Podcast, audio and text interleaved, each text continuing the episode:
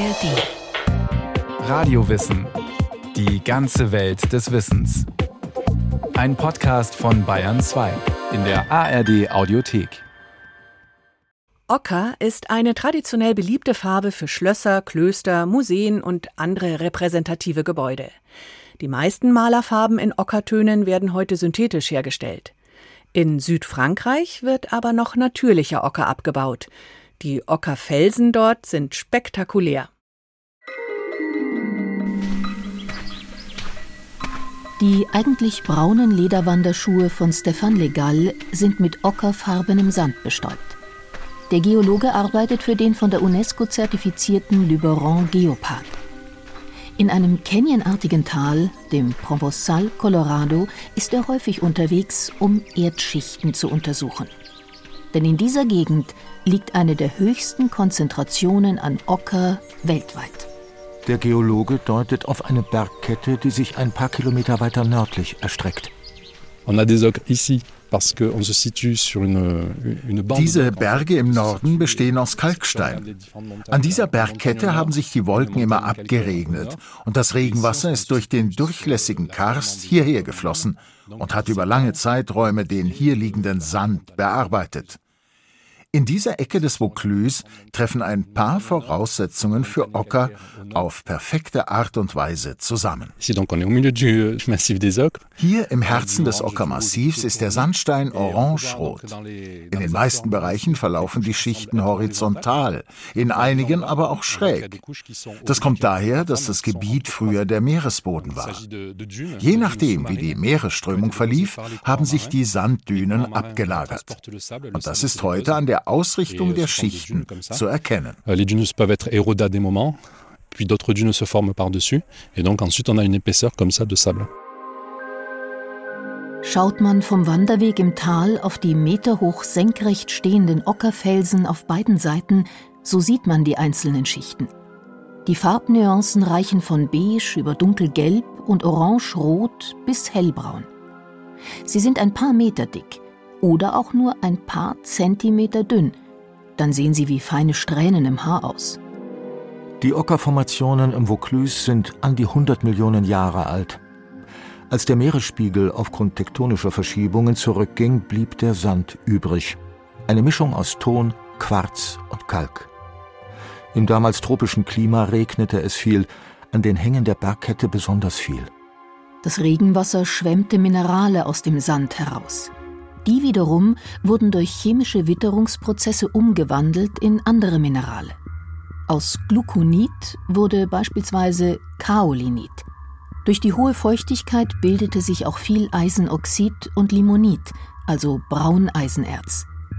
Im Ocker sind außerdem Spuren von Goethit und Feldspat zu finden. Ursprünglich war der Sand, aufgrund des hohen Tongehaltes, grünlich. In einem Nebental des Provençal Colorado ist es heute noch zu sehen. Wo jetzt ein kleiner Bach plätschert, war früher ein breiter Fluss. Und dieses Flusswasser hat den grünen Sand, der früher am Meeresboden lag, bis heute in seiner ursprünglichen Konsistenz und grünen Farbe konserviert.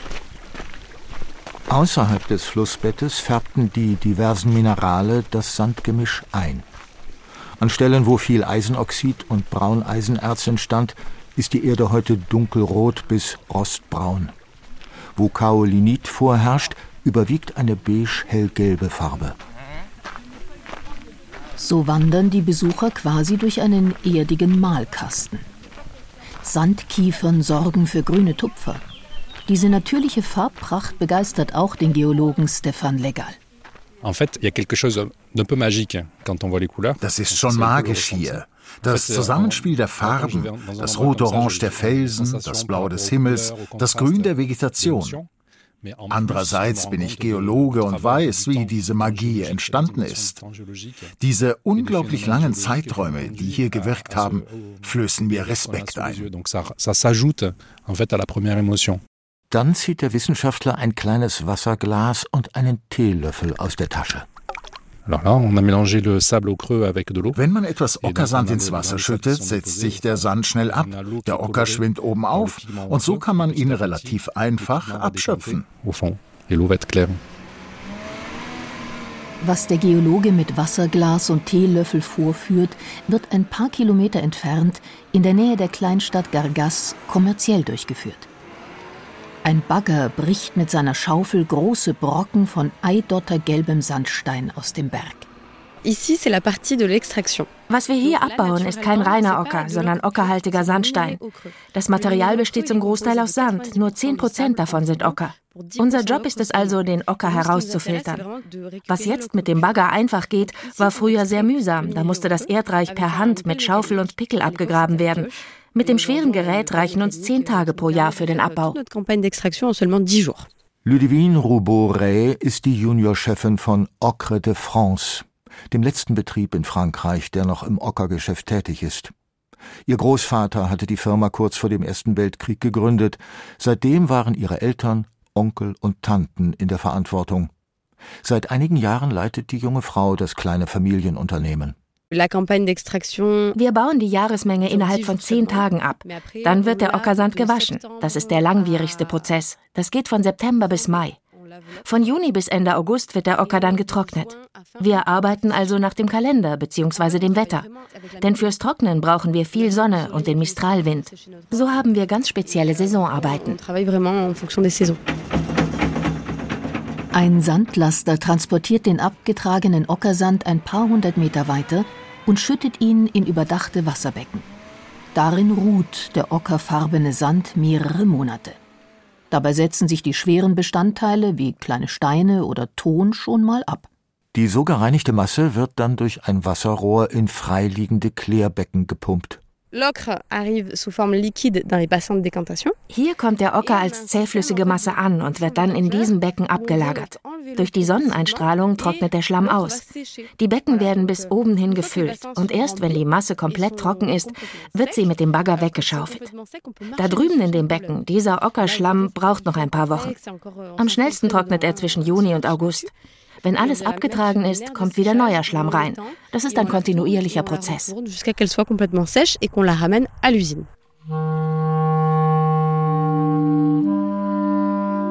Sonne und Mistralwind wirken wie ein warmer Föhn. Diese Trockenbassins erinnern ein bisschen an Salzbecken. Wenn das Wasser verdunstet ist, bleibt statt der Salzkruste der reine, staubartige Ocker übrig. Der wird aus dem jetzt trockenen Becken herausgeschaufelt und in die Fabrik geschafft. Auf dem Fabrikgelände in der Kleinstadt Abt liegt viel Feinstaub in der Luft. Die Fabrikhallen sind mit einer dicken Staubschicht überzogen. Eine Halle ist gelblich eingestäubt, die andere orange-rot. Der Ockersand auf dem Lastwagen ist ockergelb. Ein kleiner Teil davon wird direkt zu dem entsprechenden Farbpigment weiterverarbeitet. Der Ockersand wird gemahlen und gesiebt und dann in Gläsern als Pigment vor allem für den Kunstbedarf verpackt. Traditionell wird aber roter Ocker viel mehr nachgefragt. Davon gibt es in Vaucluse nur relativ kleine Vorkommen. Rot wird Ocker aber auch durch ein Wärmeverfahren, das Kalzinieren. Dafür wird der gelbe Ocker in einen Ofen gefüllt und bei hoher Temperatur gebrannt. Ici, c'est le four, donc en fait, on va amener notre ocre jaune pour la calciner. In diesem Ofen kalzinieren wir. Der ursprünglich gelbe Ocker kommt hier aufs Band, wird nach oben transportiert, wo die Heiztrommel ist. Je näher er dieser Heizung kommt, umso schneller wird der gelbe Ocker rot. Drinnen hat es 8 bis 900 Grad. Dann fällt der gebrannte, jetzt rote Ocker auf das nächste Band und wird nach unten befördert. Dann ruht er ein paar Tage. Danach kann er verpackt werden. Et ensuite on peut la récupérer. Die Temperatur im Ofen und die Dauer des Brennens beeinflussen die finale Farbe des Ockers. Während wir im Deutschen als Ocker in der Regel nur das gelbliche Beige meinen, umfasst der Fachbegriff Ocker sämtliche Töne, die aus Ockersand gewonnen werden können. Im Verkaufsraum der Fabrik zeigt Ludivine Roubaud das breite Sortiment. Unsere natürlichen Pigmente, also der gebrannte rote Ocker und der gelbe Ocker, werden auch miteinander oder mit anderen Tönen gemischt. So entstehen ganz neue Farben. Die heißen. On a l'ocre jaune clair, l'ocre jaune foncé JFLES, l'oxyapte jaune. On va avoir l'ocre Havane, l'ocre rouge RFLES, euh, l'oxyapte rouge. On peut mélanger aussi un petit Mit unserem Ocker kann man im Prinzip alle möglichen Erdfarben mischen. Ocker ist einfach ein großartiges und edles Material, das wir mit viel Respekt behandeln, das seit prähistorischen Zeiten bis heute verwendet wird und das wir auf jeden Fall in die Zukunft bringen werden.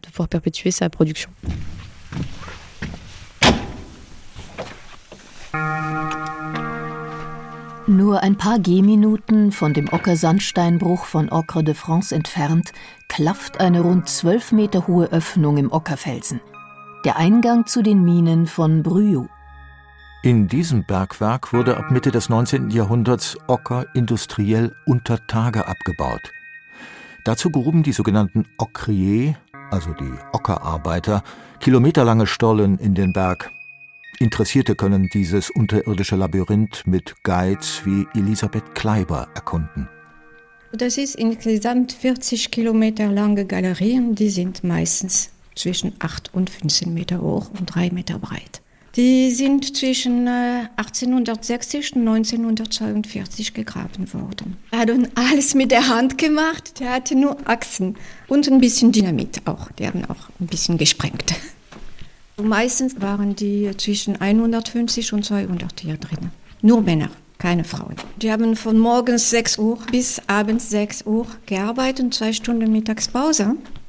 Die haben auch mit Esel gearbeitet. Die Esel transportierte von drinnen bis in den Werkstätte, wo das bearbeitet wurde. Und da waren auch Kinder, die drin gearbeitet. haben. Man fing an damals mit 14 zu arbeiten.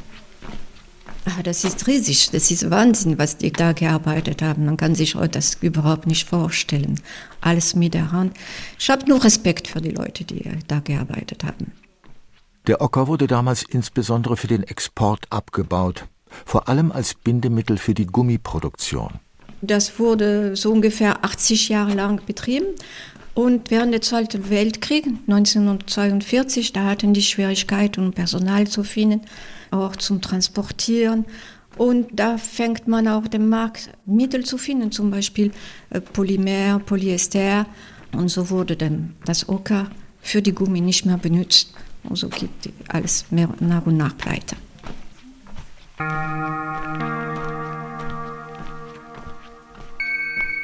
Wenn man mit Elisabeth Kleiber durch die hohen, in den Berg getriebenen Ockergänge wandert, hat man einerseits ein beklemmendes Gefühl in Anbetracht der damaligen Arbeitsbedingungen, andererseits ein erhebendes Gefühl aufgrund der Mächtigkeit der Ockervorkommen. Die Bergwerksbegleiterin selbst spricht ehrfürchtig von einer erdigen Kathedrale. Das ist ganz still, ganz äh, gelb. Ich kann alleine drin laufen, das ist kein Problem. Alles ist schön ist hier drin. Wie eine Kirche. Wir haben hier Gewölbe wie in den romanischen Kirchen.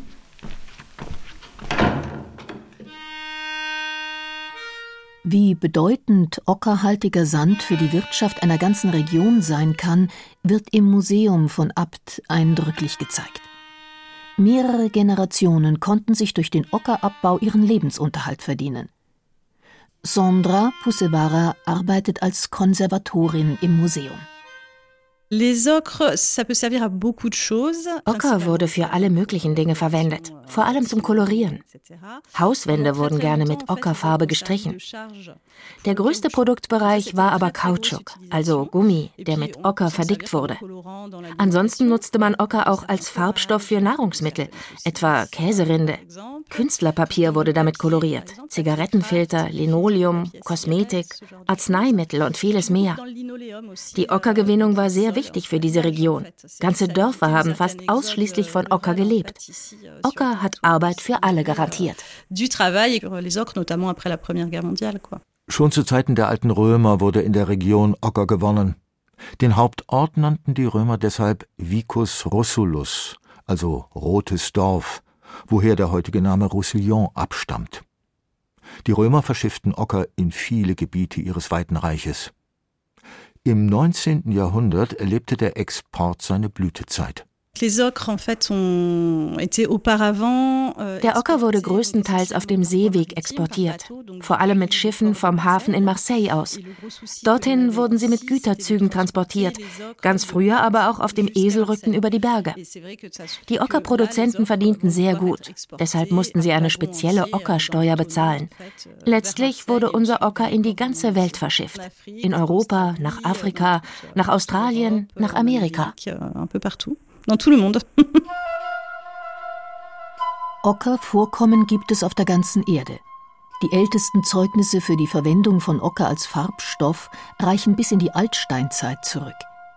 Im französischen La Ferracie wurde ein rund 100.000 Jahre altes Grab freigelegt, in dem offenbar Ockerstaub auf die Toten gestreut worden war. Auch Werkzeuge und andere Grabbeilagen waren mit rotem Ocker gefärbt. Vermutlich galt roter Ocker als schutz- und glückbringend. Im afrikanischen Swasiland entdeckten Archäologen Minen, in denen, ähnlich wie in Südfrankreich, roter und gelber Ocker gefördert wurden. Die Minen werden etwa 40.000 Jahre alt geschätzt. In Australien wurden steinzeitliche Höhlenmalereien gefunden, die größtenteils mit Ockerfarben fabriziert wurden. Für die Ureinwohner in Australien, die Aborigines, hat Ocker bis heute eine mystische Bedeutung. Noch vor wenigen Jahrzehnten verwendeten sie natürliche Ockerfarben für die Hautbemalung. Ockerhaltige Bergregionen gelten ihnen als heilig. Der Zutritt für Nicht-Aborigines ist teilweise verboten. In Expeditionsberichten wird erwähnt, dass die Ureinwohner in Australien Ocker trockneten und in runde Fladen a 20 Kilogramm rollten. So war Ocker eine Währungseinheit für den Tausch gegen Werkzeuge, Schmuck und andere wertvolle Gegenstände. In Nordamerika benutzten die Native Americans roten Ocker als Gesichtsfarbe. Das Schimpfwort Rothaut kreierten weiße Siedler in Anspielung auf die oftmals rote Kriegsbemalung.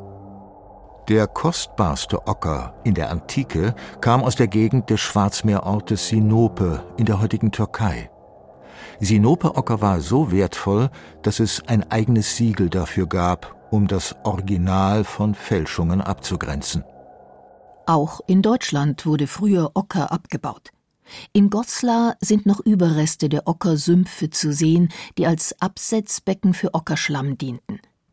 Im Oberpfälzer Neukirchen wurde ebenfalls Ocker gewonnen, das sogenannte Neukirchner Gelb. Eine nachgebaute kleine Ockerhütte erinnert daran. Im südfranzösischen Abt entwickelte sich eine spezielle Art der Töpferei, die Fayence mit Ockerfarben. Die gebrannten Tongefäße, etwa Teller oder Vasen, werden glasiert und dann mit sehr feinen Pinseln und Kämmen bemalt und bestrichen. Die verschiedenen Ockernuancen erzeugen eine schlierenartige Oberfläche. Die Künstlerin Christine Jouval arbeitet vorzugsweise mit heimischen Ockerpigmenten. Tout à l'heure, je suis née à Apt, j'ai toujours vécu dans le petit village de Roussillon. Ich bin in Abt geboren, habe in Roussillon gelebt, umgeben von den Ockerfelsen. Das war quasi mein Spielplatz als Kind. Also ich stamme wirklich von dieser Erde. Das spüre ich auch heute noch. Ocker hat Eigenschaften, die das Bearbeiten sehr angenehm machen. Für mich hat diese Arbeit viel mit Leidenschaft und auch mit Sensibilität zu tun.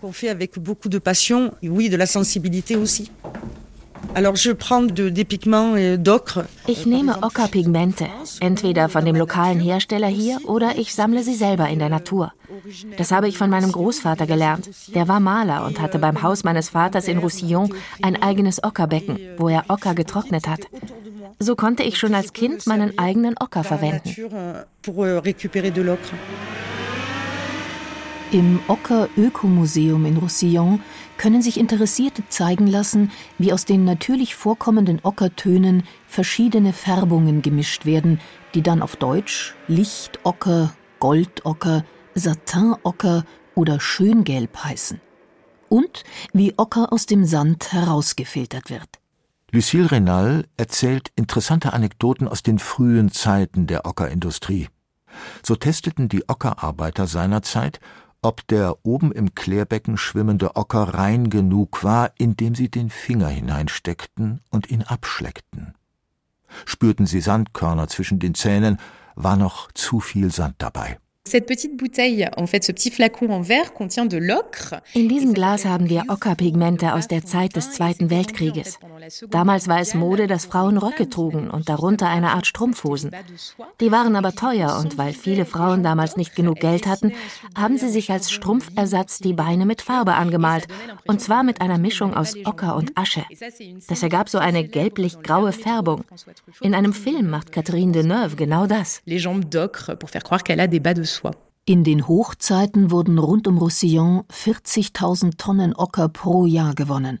Heute sind es gerade noch 80 Tonnen. Auf einem Ocker-Erlebnisweg rund um Roussillon können sich Besucher über Ocker in allen Facetten informieren und die spektakulären Ockerfelsen, auf denen der kleine Ort errichtet wurde, bestaunen. Für die Einwohner gibt es ein eigenes Ockergesetz. Die Hausfassaden dürfen ausschließlich mit Ockerfarben gestrichen werden. Euh, die Häuser in Roussillon sind praktisch alle aus Natursteinen gebaut und die Steine wurden immer mit Ockerfarbe gestrichen. Die meisten hier mit dem teureren roten Ocker, weil hier viele Direktoren und andere wichtige Leute lebten. Der gelbe Ocker ist billiger in der Herstellung, weil er nicht gebrannt werden muss. Die heutigen Wohnbesitzer benutzen leider oft synthetische Farben. Das ist erlaubt, solange sie Ockerfarben sind. Aber diese Kunststoffe verblassen sehr schnell. Man sieht das übrigens sehr gut. Natürliche Ockerfarbe reflektiert das Sonnenlicht und glänzt schön. Chemiefarbe nicht. Ça, l'ocre arrive à le faire, les pigments synthétiques, non.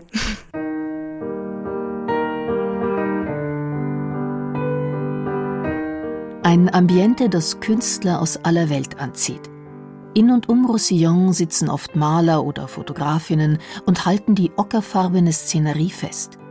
Auch die Hamburger Künstlerin Marlies Schulte lässt sich immer wieder von der edlen Farbe aus der Erde inspirieren. Pigmentfarben selbst hergestellt, das ist wie eine Meditation zur Vorbereitung auf das Bild, was man malen wird. Es hat auch eine Verbindung zu der Erde, das Ocker, was ich hier einfach mitnehmen könnte. Es ist die Erde, es ist die Natur. Ich habe eine ganze Galerie unterschiedlicher Ockertöne bei mir zu Hause stehen und dann rühre ich das selbst an. Es ist eine eigene Welt.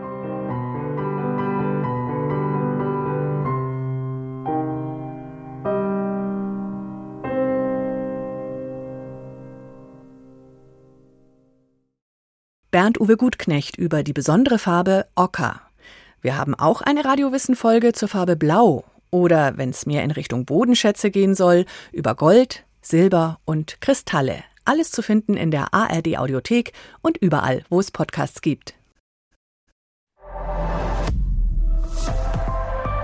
ARD Wissen Sie, dass das weiße T-Shirt eigentlich mal Unterwäsche war? Oder dass es eine Zeit gab, in der Doc Martens die bequemsten Schuhe auf dem Markt waren? Oder haben Sie schon mal darüber nachgedacht, wie viel Rassismus mit Mode zu tun hat? Nein? Dann sollten Sie auf jeden Fall den neuen Podcast Iconic hören. Hier führe ich Sie nicht nur durch Modegeschichte, sondern auch durch sehr viel Kultur und was uns eigentlich tagtäglich umgibt. Ich bin Aminata Belli und ich freue mich, wenn Sie zuhören.